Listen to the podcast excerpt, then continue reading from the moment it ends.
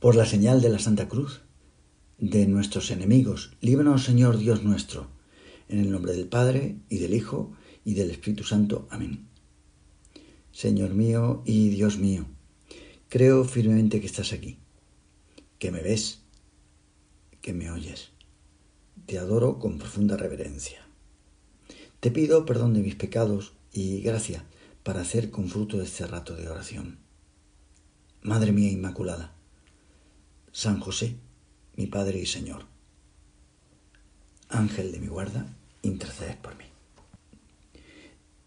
En estos tiempos tan polarizados, donde se ven extremismos de un lado y de otro en el mundo, no solo en este país, sino también en casi todos sitios, la palabra radical tiene un significado a veces negativo. Si nosotros pensamos en Jesús, lo tenemos aquí, Él no quería meterse en cuestiones políticas, huyó de ser rey. No es que no le interesara, pero precisamente quería ponerse por encima. Mi reino no es de aquí. Y nos dio a los cristianos un consejo. Dad al César lo que es del César y a Dios lo que es de Dios. El cristianismo va por otro lado. El radicalismo cristiano que vivió Jesús es el del amor. Ya se sabe que la palabra radical viene de raíz y significa la esencia de una cosa. También designa lo que es fundamental. Así podemos decir que lo radical en el hombre, por lo que nosotros vamos a ser examinados cuando nos vayamos de esta tierra, va a ser el amor. Porque estamos hechos a imagen de Dios. Lo dice San Juan. Dios es amor y nosotros tenemos que llegar a ser amor.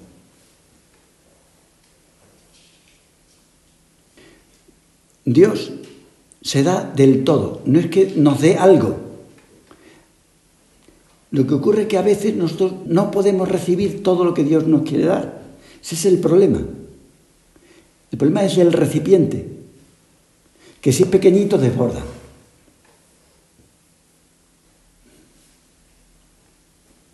Por eso el término también significa completo.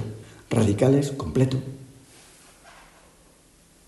Efectivamente, el amor es radical en Dios. Pero también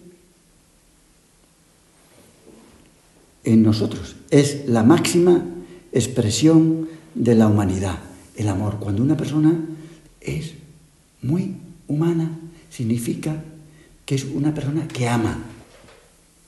Podemos decir que es la esencia de hombre, esencia de mujer.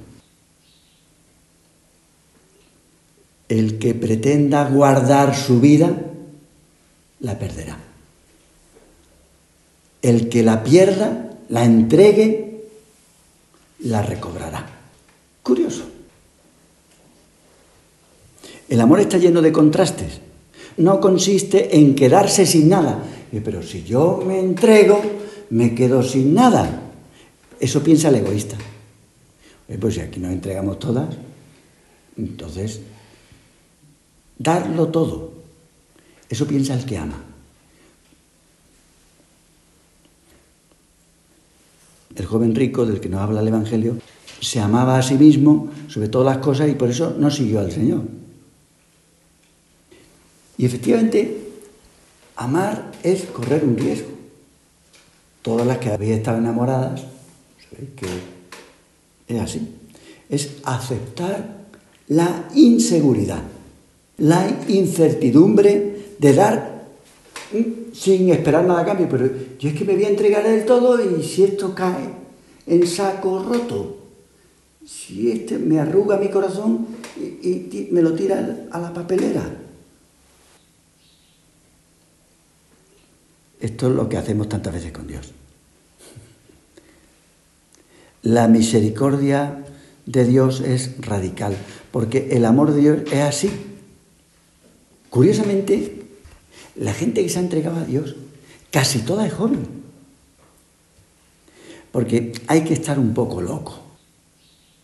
Para dar todo sin esperar nada, está un poco loco. Tú lees la vida de cualquier santo, dices, pero este es muy lanzado.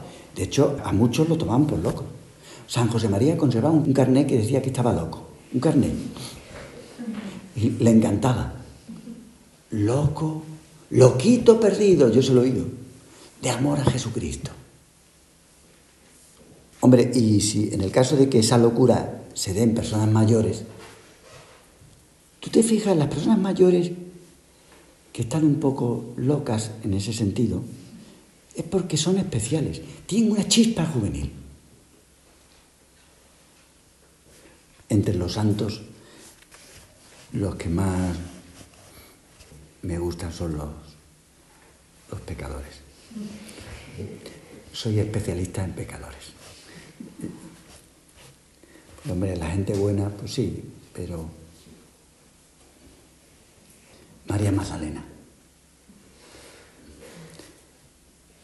la mujer que ha querido más al Señor, después de, de la Virgen un modelo de amor así, como a mí me gusta. Todos los que seguían al Señor la conocen. La mala fama que tenía era una cosa que había llegado a su oído. Se sabía, se sabía que Jesús había expulsado de ella. Una cosa es que haya pecados que, sean internos y que nadie los conoce, pero de ella se sabía que el Señor había expulsado siete demonios. No sé cuántos ha expulsado el Señor de ti, pero de ella siete. A ella le da igual. Es que le da igual. Cuando Jesús resucita, no se aparta del sepulcro, a pesar de que el cuerpo del Señor no está. De allí no se va hasta que lo encuentre. Qué amor, ¿verdad? Teoría de la oración. Fíjate de teoría de la oración. Es la humanidad de nuestro Señor. Quererle con pasión a Él. No es un conjunto de cosas que hacemos. Y al final el Señor, claro, se le aparece. Especialmente a ella porque a Jesús le emociona, como te emociona a ti y me emociona a mí, que se le busque así. Tú puedes ser templada en todo, pero en el amor, mujer, tiene que ser una cano, de mecano.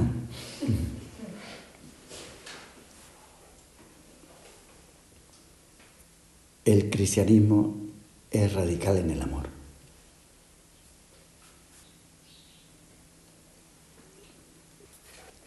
En tu interior y en el mío, y además tú eres joven. Yo le preguntaba a mi padre, pues tú cuando estudiabas la carrera, ¿qué es lo que querías hacer? En nuestro interior anida el deseo de que con el tiempo realizaremos cosas grandes, y si logramos que reconozcan nuestra valía, entonces estaremos felices. Y de lo contrario, nos consideraríamos unos fracasados. Ya nos veremos dentro de 15 años. ¿Qué tal ha sido tu vida? Y me contarás. Lo mismo que uno se mira en el espejo. Supongo yo que tú te mirarás en el espejo. ¿Has visto en los ascensores hay espejos? Me acuerdo de una chica del colegio mayor que tardaba más de media hora en peinarse. Más de media hora en peinarse. Porque dudaba cómo colocarse un rizo.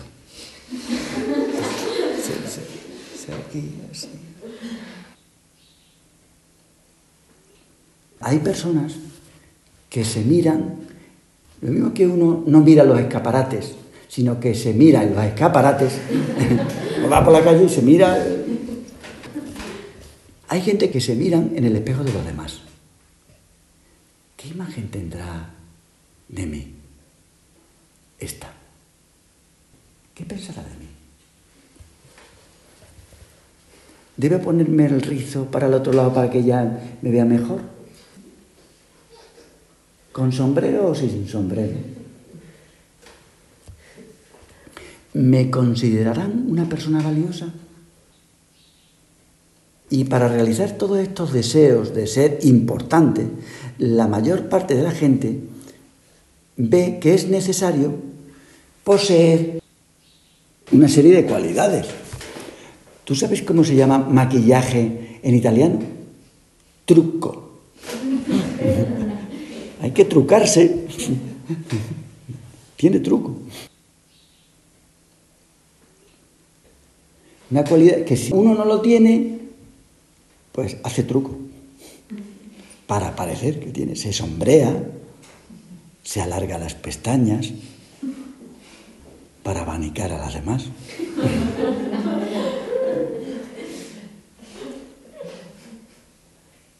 Pero no creáis que solo vosotros. Los adolescentes piensan, en mi época, que para gustar a las chicas necesitaban una moto. Un vecino tenía una moto con la que podía ser la es que era la envidia del barrio, porque llevaba a la rubia de la urbanización. Siempre en toda la urbanización hay una rubia. Para este chico, la moto formaba parte de su personalidad. es así. Y lo mismo que un adolescente puede pensar que conducir un vehículo enriquece su yo. Tengo una moto. Me he realizado. Para un adulto es el liderazgo. Lo que podía hacerle ver que vale más que los demás. Yo mando. Yo soy la que se lleva a la gente y va detrás. Soy el flautista de Amelín. Venid, chicas, que yo os presento. Yo conozco, controlo. El mandar tiene un cierto valor añadido entre los hombres. Pero el cristianismo dice otra cosa. Si tienes deseos de ser grande, hazte pequeño, porque la mayor grandeza de un cristiano es servir, servir, servir.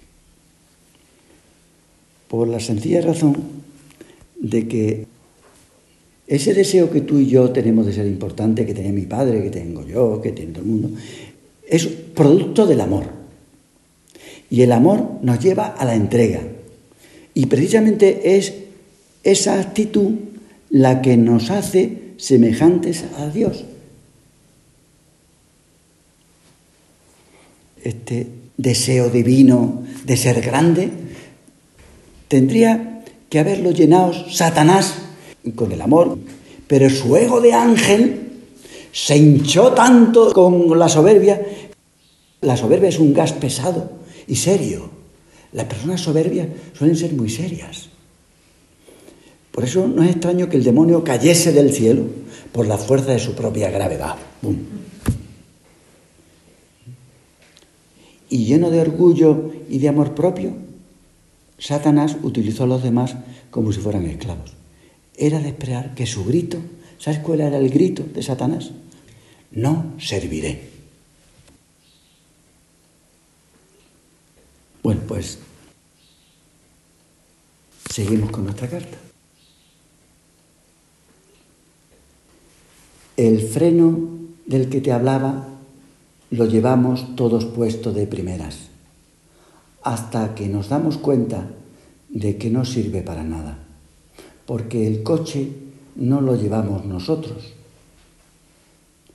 Hace tiempo que me dijeron que la vida era como ir en un coche por la carretera antes de entrar en la autopista. Y en un momento paras, bajas la ventanilla porque hay un hombre que te llama y te das cuenta de que tienes varias opciones. Una es seguir, porque el coche en marcha, lo pones y no paras. La otra es dejarle que se suba de copiloto y que te guíe. Llevo toda la vida con ese hombre de copiloto y no me ha ido mal. La tercera opción es darle las llaves y dejar que lleve él el coche, a donde quiera. Lo dejas en sus manos. Y cuesta, claro que cuesta, que de repente un extraño se suba en tu coche y lo lleve, hasta que te das cuenta de que ese hombre es Él, es Dios, el que lleva el coche. Y entráis en la autopista, esa que te lleva al cielo. Siempre nos han dicho que no habláramos con los extraños, que no cogiéramos sus caramelos y tenían razón nuestros padres. Pero ellos no se dan cuenta que como la mayoría de las veces hay excepciones. Y qué bonita excepción esta. Dios es un extraño al principio y hay veces que incluso al final. Está en nuestras manos conocerle. Que pase de extraño a amigo. Y ahí es cuando somos capaces de darles las llaves y dejarlo todo en sus manos. Entonces, el amor radical. Las actas de los mártires nos hablan de chicas adolescentes que mueren por las dentelladas de un leopardo o de otra fiera salvaje. Hoy en Europa no sucede esto, ¿no? Porque los leones son otros, los leones o las leonas. Pues mira, voy a contaros la historia de Blanca, una cristiana de los últimos siglos del cristianismo, que desafían el qué dirán. Ese es el león. Porque hay personas que en la actualidad tienen miedo a los zarpazos de las leonas de su clase o de su pandilla. Blanca es una niña que podemos llamar bien. Su padre es registrador de la propiedad. Tiene mucha amistad con Marina, que estudia primero de bachillerato, pero en otra ciudad. Se ven sobre todo los veranos. Marina le demostró que era una amiga como ninguna cuando enfermó gravemente. Fue a verla con mucha frecuencia al hospital y se quedaba las noches del fin de semana para que descansaran los padres de Blanca. Finalmente su amiga se recuperó y una noche mientras en su casa se veía la televisión, leyó un correo de Marina que decía esto que te voy a leer. Qué pena no poder ir a la playa contigo en agosto. La última vez que nos vimos tenía una noticia que darte, pero no me atreví. Y ahora no sé cómo empezar. Es sobre lo, lo más importante que me ha ocurrido. El amor que te he estado ocultando es Jesús. Ya ves, Blanca, he decidido entregarme a Dios. Espero que no me odies ahora. Era lo que quería decirte el último día, pero no tuve valor. Mis padres me dicen que no sea tan radical y que no eche a perder mi juventud, que otras han acabado rebotadas. Pero si yo les hiciera caso, estaría traicionando al amor de mi vida. ¿Puedes entender esto? Pensarás que estoy loca. Blanca, se me caen las lágrimas. Esta mañana he rezado por tu familia y también por ti. No te enfades. He pedido para que algún día también tú ames y sigas a Jesús. Bueno, pues mira, si este mensaje, en lugar de haberse escrito en el siglo XXI, se hubiera escrito hace 20 siglos, hubiera terminado de otra forma. Mira cómo hubiera terminado. Le dejo esta carta a una esclava cristiana que trabaja en nuestra casa.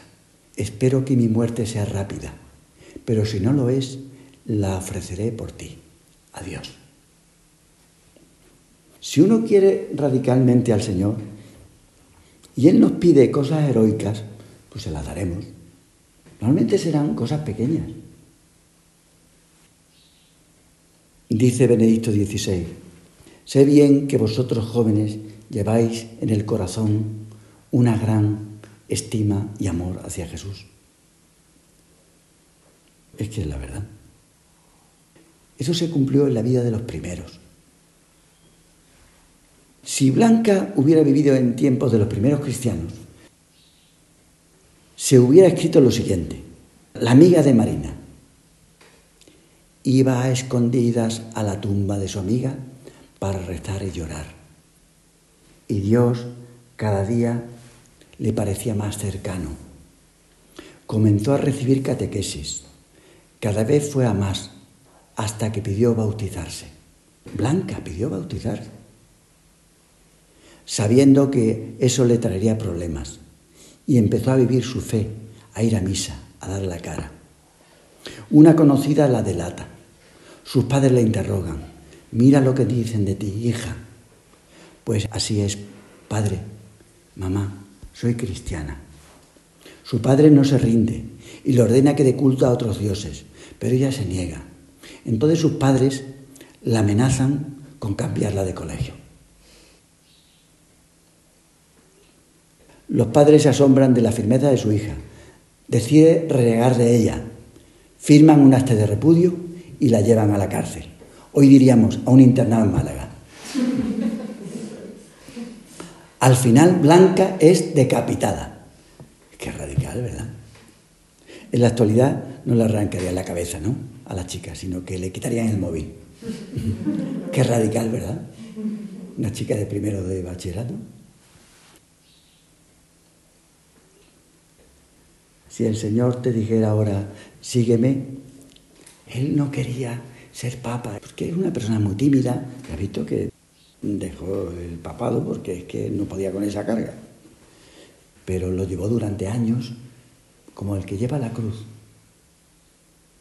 Si el Señor te dijera, sígueme, acuérdate lo que predicaste, no le rechaces, sé obediente, como describiste al gran Papa Juan Pablo II. También al cardenal Ratzinger, antes del conclave, le escribí una carta diciéndole esto. Oye, si te eligen, di que sí. Y termina diciendo el Papa Benedicto, los caminos del Señor no son cómodos, pero tampoco hemos sido creados para la comodidad, sino para cosas grandes. El radicalismo de la misericordia de María, que no solo perdonó a los autores del asesinato de Jesús, sino que los adoptó. Eso ya, pero bueno, pero es que ni perdono ni olvido.